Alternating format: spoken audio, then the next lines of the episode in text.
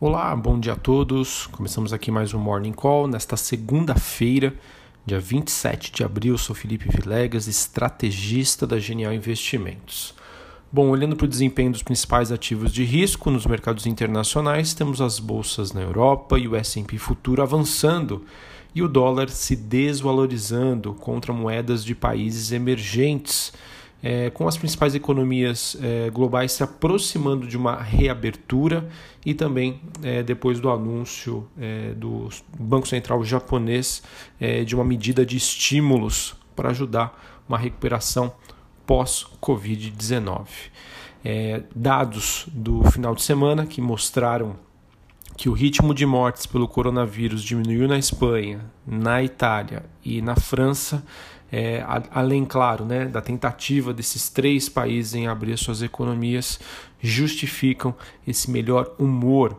E olhando ainda para o desempenho dos ativos lá na Europa, as ações italianas acabam aparecendo com os melhores desempenhos depois que a Itália evitou um rebaixamento dos seus ratings junto da, das agências classificadoras de risco. Bom, ah, olhando para o desempenho também das bolsas na Ásia, a maioria delas fechou em território positivo hoje.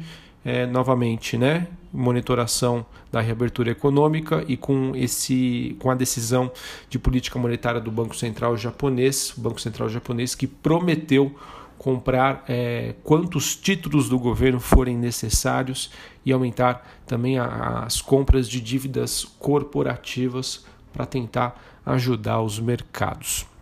Na contramão desse desempenho positivo que a gente observa para as bolsas lá fora, a gente tem o petróleo WTI voltando a ter queda forte, ele que retoma o patamar dos 14 dólares o barril. Número de estoques, é, número não, né? quantidade de estoques que só cresce, incerteza sobre demanda acabam golpeando a commodity mais uma vez. Os metais industriais negociados na Bolsa de Londres têm um dia positivo. É, então a gente tem esse mix né, de investidores animados. É, acabei esquecendo de falar, né, mas nos Estados Unidos também o governador de Nova York anunciou um plano em fases para reabrir o estado e então isso, tudo isso, né, acaba corroborando para essa segunda-feira, para esse começo de semana mais positivo. Porém, essa semana não será fácil. Né? Olhando para os destaques internacionais, nós temos é, o Fed, que é o Banco Central Americano, o Banco Central Japonês, o Banco Central Europeu, eles que anunciam suas decisões de política monetária esta semana. Vamos saber se eles vão baixar os juros, se eles vão manter os juros, além, claro, da divulgação de dados importantes dos Estados Unidos e da zona do euro, que divulgam seus PIBs. É, além disso, olhando para o noticiário corporativo internacional, Amazon e Samsung estão entre as companhias que devem divulgar os seus balanços referentes ao primeiro trimestre de 2020. Bom, pessoal, até aqui tudo bem, né? Tudo certo, mil maravilhas, um noticiário positivo. Tudo aí cria um cenário para que a gente tivesse hoje um dia bastante positivo envolvendo a Bolsa Brasileira. Mas, fazendo aqui uma retrospectiva, olhando aí para a semana passada, principalmente sexta-feira, em que a bolsa brasileira fechou com uma queda em torno de 5%. Tá certo que foi uma queda muito pior durante o dia, deu quase, quase tivemos um circuit breaker após uh, o anúncio da saída de Sérgio Moro do ministério aí do presidente Jair Bolsonaro. É, então isso acabou trazendo aí um impacto muito grande para a bolsa. Durante né, o pregão as coisas melhoraram, mas ah, o final de semana aí ficou longe de trazer uma certa acomodação para essa crise política, né? Um final de semana aí que foi marcado por um aumento das tensões, o que acabam projetando aí um período de estabilidade à frente. Bom, pessoal, é, novamente não é o objetivo aqui deste Morning Call, né? O nosso objetivo aqui é falar sobre os ativos, né? ações aqui no Brasil, lá fora, noticiário corporativo, esse é, essa é a essência, mas também a gente não pode deixar de lado de que o assunto política acaba interferindo bastante é, no mercado brasileiro. E eu posso dizer aqui com tranquilidade que o Brasil, sim, o Brasil já pode pedir música no Fantástico. Nós temos uma crise de saúde envolvendo o coronavírus, nós temos é, uma crise econômica né, que já está acontecendo, causada pelo coronavírus, e não bastasse isso, temos agora uma crise política, né? Uma frase que foi muito dita na sexta-feira e não é uma frase nova, né? Mas o Brasil realmente não é para amadores, tá? Infelizmente. É, bom, pessoal, fazendo aqui esse meu resumo, né, sobre tudo o que aconteceu, é minha opinião daqui para frente não querendo dizer quem está certo, que está errado, mas fazendo uma análise aqui imparcial de como isso pode afetar os mercados e quais seriam as interferências. É, queria dizer assim, a minha opinião é o seguinte. É, a gente vê muito na mídia, né, no noticiário, que o governo Bolsonaro acabou. Sim, concordo. Acabou no sentido de que não veremos daqui para frente a, a política adotada é, antes né, dessa saída do Sérgio Moro. Tá? Então, a política que foi adotada ah, anteriormente, né, até 24 de abril, foi uma, a partir de agora temos uma nova política, ou seja, aquele gov o governo Bolsonaro acabou, ficou para trás, página virada. Tá? É, isso porque a gente já começa a observar né, uma aproximação, é, de acordo com o noticiário, do Bolsonaro frente ao Centrão, né, numa, numa expectativa aí de angariar apoio político. E todos sabem, né, Sérgio Moro não era uma unanimidade é, no âmbito político, né, principalmente em relação a, aos deputados, senadores, enfim, do Centrão.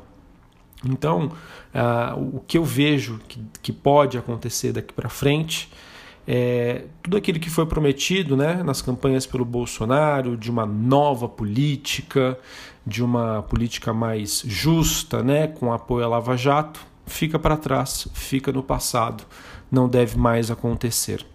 É, as, consequências de, as consequências disso são: a gente sabe que boa parte do eleitorado do Bolsonaro voltou nele né, com essa bandeira da Lava Jato. Isso não deve mais acontecer, não é à toa que até saiu na exame, né, que pela primeira vez desde 2017, Bolsonaro acabou perdendo seguidores nas redes sociais.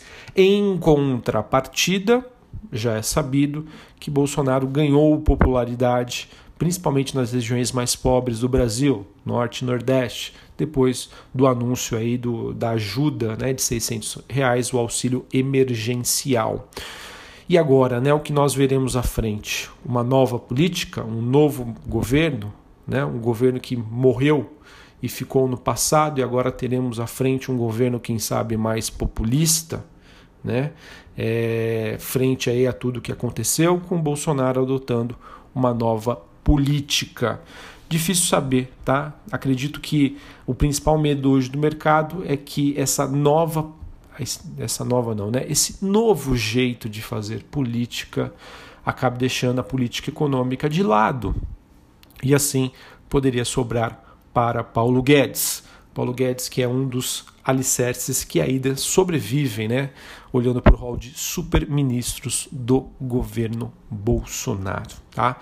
É, por conta disso, né, já que nós temos três crises agora aqui no Brasil, uma crise de saúde, uma crise econômica e uma crise política, é, acredito que a Bolsa Brasileira pode sofrer um pouco mais, tá? até que as coisas fiquem mais claras. Novamente, sempre que a gente tem um cenário de incerteza, uh, os investidores tendem a ter uma postura mais conservadora.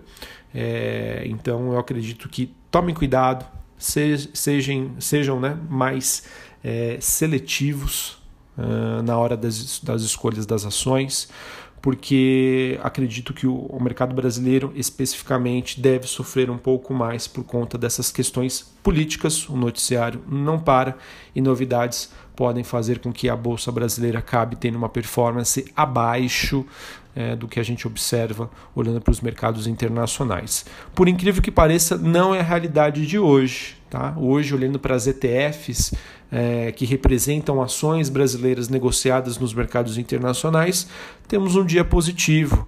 Tá? Por exemplo, uma ETF brasileira negociada na Europa subindo 6,4%, uma ETF brasileira negociada na Bolsa de Nova York no pré-mercado subindo 3,80%. Então temos uma, um dia de recuperação, ou seja, o clima positivo do exterior acaba amenizando esse efeito Moro é, e a gente tem uma recuperação dos ativos brasileiros, mas não que hoje é, as coisas fiquem resolvidas, tá? Acho que muita coisa pode ainda acontecer e essa falta de confiança no governo, que vai precisar fazer um trabalho muito intenso, muito grande, é, para reconquistar a confiança do mercado. O que ajuda é o exterior positivo e também todos sabem que os ativos brasileiros estão sim com preços atrativos.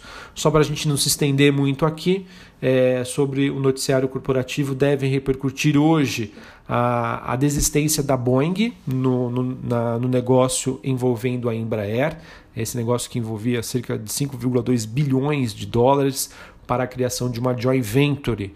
A Embraer, as ADRs já caem quase 5% nos mercados internacionais e a fabricante brasileira de aeronaves realiza hoje, às 9 horas da manhã, uma teleconferência para falar sobre essas questões que envolveram a desistência da criação dessa joint venture Boeing e Embraer. Era uma novela antiga que já percorria muito tempo e finalmente né, tivemos uma conclusão para isso. É uma notícia bastante positiva para a Embraer no curto prazo, né, envolvendo é, todas as questões aí jurídicas que envolvem a companhia, toda essa mudança na expectativa e também sobre a questão de liquidez da companhia. Para o longo prazo, muita gente dizendo que isso foi algo positivo, levando em consideração que a Boeing já não estaria tão bem das pernas quanto antigamente. Bom, hoje, após o fechamento do mercado, a Petrobras divulga o seu relatório de produção e vendas do primeiro trimestre em meio à crise do coronavírus.